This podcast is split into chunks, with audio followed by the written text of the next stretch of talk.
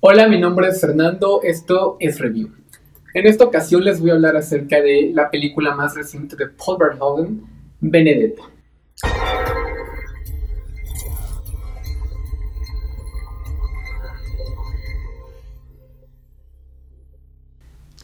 La película trata de Benedetta, quien fue una monja que realmente existió en el siglo XVII. Y en la película vemos cómo ella tiene una especie de fantasías con Jesucristo.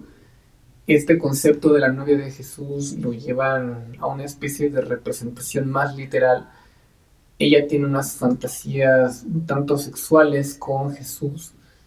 Eh, y en, algún momento, bueno, ella termina provocándose estigmas para reafirmar que ella es la elegida, que está hablando por Dios y por Jesús. También, para agregarle un poco más de controversia a esto, ella termina teniendo una relación lésbica con Bartolomeo.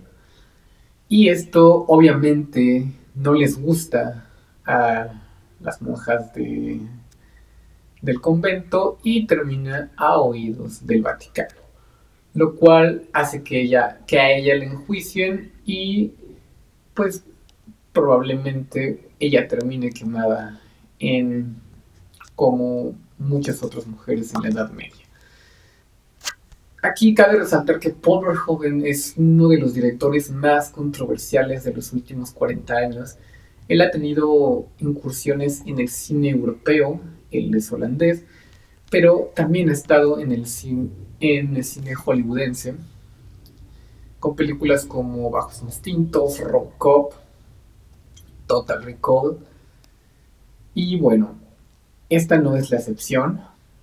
Es una película que golpea bastante la hipocresía de la iglesia, que empieza a satirizar toda esta lógica eh, patriarcal hacia el cuerpo de la mujer, hacia la manera en cómo ellas disfrutan de su sexualidad.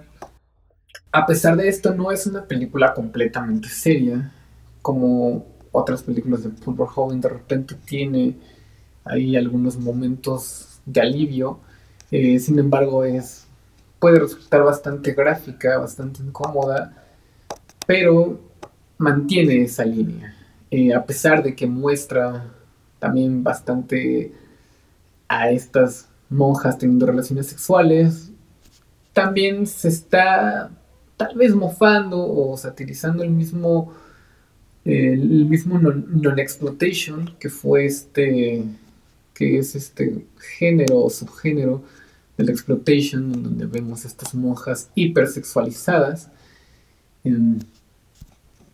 Y bueno, como ya les dije, no es una película donde está poniendo el dedo en la llaga de un problema que es el poder de la Iglesia Católica que sigue existiendo que sigue pensando de la misma manera y que sigue juzgando de la misma manera en cómo lo hacía antes, como lo hace ahora.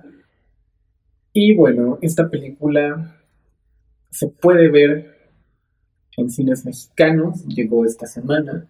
Yo sinceramente no pensé que fuera a pasar. Y si les gusta Paul Verhoeven, si quieren ver una historia bastante interesante, esta puede ser una oportunidad. Muchas gracias hasta la próxima.